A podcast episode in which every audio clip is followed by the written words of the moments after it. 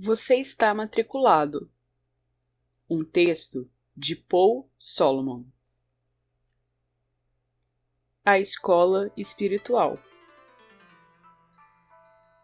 Pode haver um lugar como uma escola iniciática, mas você já está matriculado na mais alta das escolas espirituais do planeta, disse ele.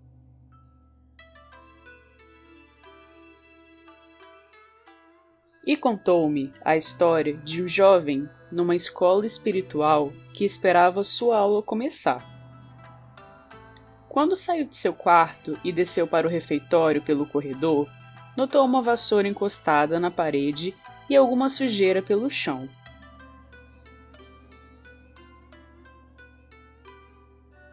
O jovem fez sua refeição e voltou pelo mesmo corredor. Percebeu, então, que a sujeira e a vassoura continuavam lá. Ele voltou ao seu quarto e meditou, ainda esperando suas aulas começarem.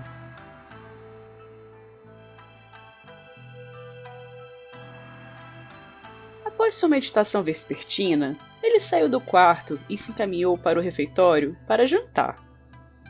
A vassoura e a sujeira permaneciam intocadas, e agora Ainda havia um esfregão e um balde encostados na outra parede. Que descuidados! Ele pensou. E eu achando que essa escola era a melhor disponível. Irritado, foi comer. Como esperado, quando voltou, a bagunça no corredor permanecia. Vou relatar a alguém sobre isso. Ele murmurou. Na verdade, não tenho certeza se quero ficar aqui. Se os mestres dessa escola não a puderem fazer melhor do que isso, eles também não podem me ensinar muito mais.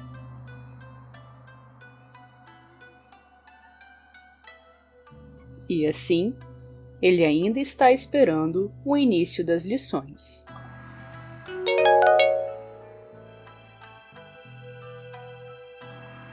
Você está matriculado agora na maior de todas as escolas espirituais, a Escola Espiritual Planetária.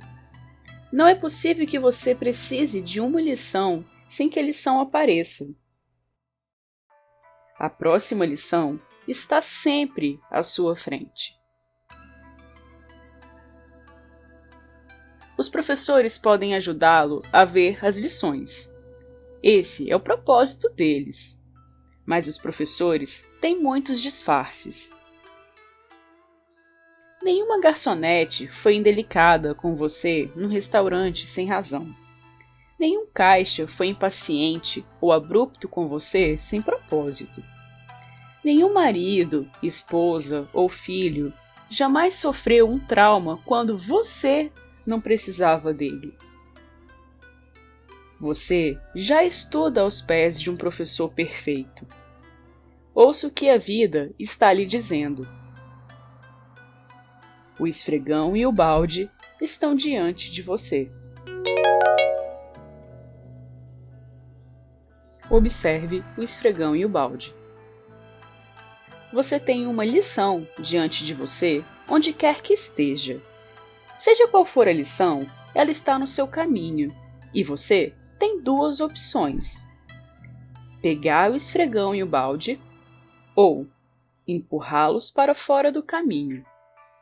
Seja o que for que estiver diretamente à sua frente, no seu caminho, é por aí o seu próximo passo. Você entrou nesta escola espiritual quando nasceu.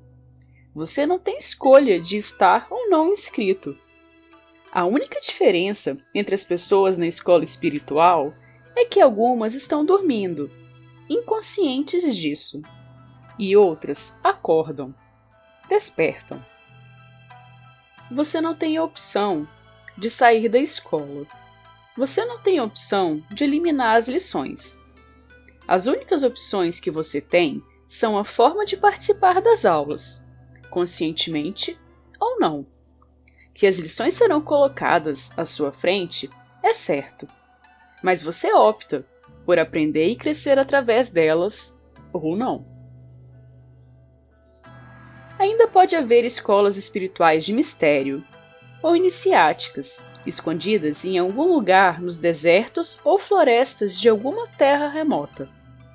Mas saiba que você já está matriculado na maior de todas as escolas espirituais, a Escola Espiritual Planetária. As lições não se tornarão maiores ou menores. Isso porque elas não se categorizam por tamanho.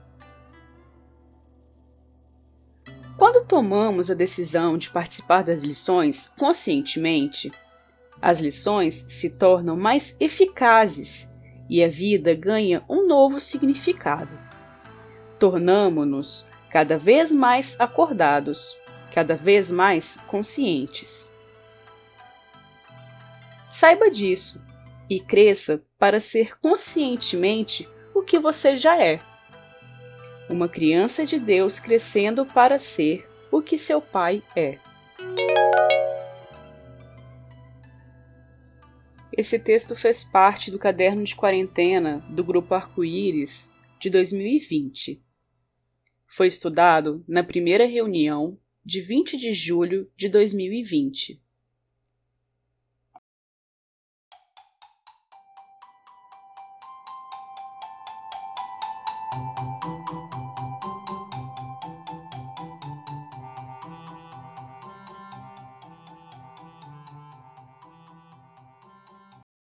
Vale a pena refletir. Assim como no episódio anterior sobre a cerimônia do chá, a nossa lição de enxergar ou não o balde e o esfregão e decidir por pegar e limpar porque é a nossa tarefa, ela está muito ligada na atenção que a gente tem ou não em nosso dia a dia. Esse texto é muito especial para mim porque há quatro anos a gente tem o projeto, o texto certo, na hora certa, com alguns nomes diferentes ao longo do, da nossa jornada, e que nesse momento, né, em 2020, a gente se questionava muito sobre o destino né, do, do projeto e se a gente deveria insistir na nossa ideia de oferecer textos, direcioná-los para certas situações e que esse texto apareceu pra gente e a gente entendeu que poderia ser nosso balde, nosso esfregão. Afinal, eram quatro anos num projeto que mudava de forma, mas não perdia sua essência. E assim como a gente tem essa tarefa de publicar textos que podem tocar as pessoas, cada um tem a sua. E é muito bacana quando a gente tem a oportunidade e a consciência de estar acordados e fazer o que a gente veio fazer aqui. É uma reflexão que a gente pode fazer constantemente. Né? Estar conscientes requer isso. E a gente acaba colhendo a atenção no nosso dia a dia.